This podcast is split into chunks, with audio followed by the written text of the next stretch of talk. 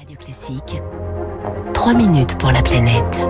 Bonjour Baptiste Gabory. Bonjour François, bonjour à tous. Le sommet consacré aux océans, le One Ocean Summit, se termine aujourd'hui à Brest avec la présence d'Emmanuel Macron et d'autres chefs de gouvernement, chefs d'État. Parmi euh, les discussions, celle d'une protection de la haute mer et notamment des grands fonds marins. Ils pourraient être exploités dès les prochaines années pour leurs ressources minérales. En France, c'est l'Ifremer qui dispose aujourd'hui de deux permis d'exploration hein, des grands fonds marins. Un permis dans le Pacifique, l'autre dans l'Atlantique, où une nouvelle mission justement va commencer en juillet prochain, mission à laquelle participera Ewan Pelter, il est géologue marin à l'Ifremer.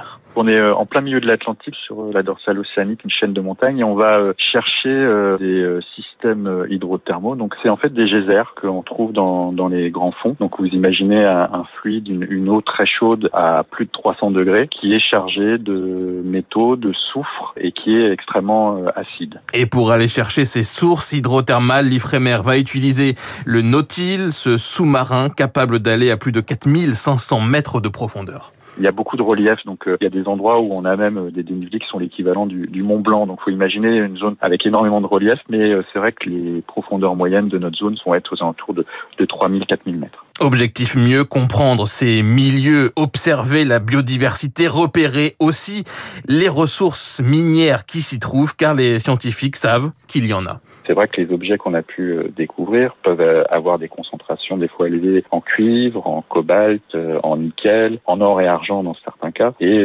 ça, ça peut intéresser justement des États ou des industriels. Ailleurs, dans les grandes plaines abyssales des fonds marins, on trouve aussi ce que l'on appelle des nodules polymétriques, des petites boules composées, elles, de manganèse, de nickel, de cuivre, de cobalt, des ressources nécessaires pour fabriquer nos téléphones, mais aussi les batteries, des voitures électriques ou encore des éoliennes.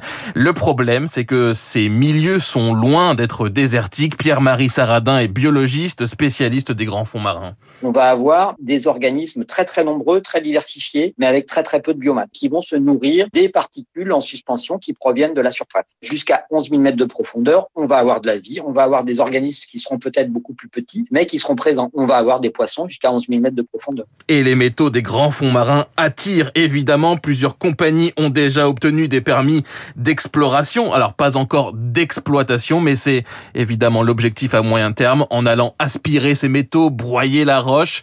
Avec quelles conséquences sur les écosystèmes, on ne le sait pas encore selon Pierre-Marie On va avoir aussi l'apport de lumière, du bruit ou alors de la vibration. La difficulté actuellement, c'est qu'on est capable d'identifier ces impacts potentiels, mais pas encore du tout de les quantifier. Est-ce que cet impact va être important sur quelle étape du fonctionnement d'un écosystème et quels sont les niveaux d'impact qui pourrait être acceptable. Ça, on ne le sait pas encore. Actuellement, si vous nous demandez est-ce est-ce qu'il faut y aller, moi je répondrai actuellement, on n'a pas suffisamment de données pour pouvoir y aller de manière sereine. Et c'est pour cela que les ONG demandent aujourd'hui un moratoire. François Chartier de l'ONG Greenpeace. Euh, est-ce qu'on pourra arriver à euh, définir une exploitation durable? Nous, on est persuadé que non. Un peu comme on n'a pas aujourd'hui d'exemple à terre d'exploitation minière qu'on puisse vraiment qualifier de durable. Mais ce qui nous semble important, c'est que cette décision soit prise de manière objective, collective et avec les éléments d'information nécessaires. Et ça, la science a besoin de temps pour faire ça. Et donc, ce qu'on demande à la France, c'est qu'elle soutienne ce moratoire au niveau international. En septembre dernier, lors du Congrès mondial de la nature euh, à Marseille, une motion avait été déposée demandant justement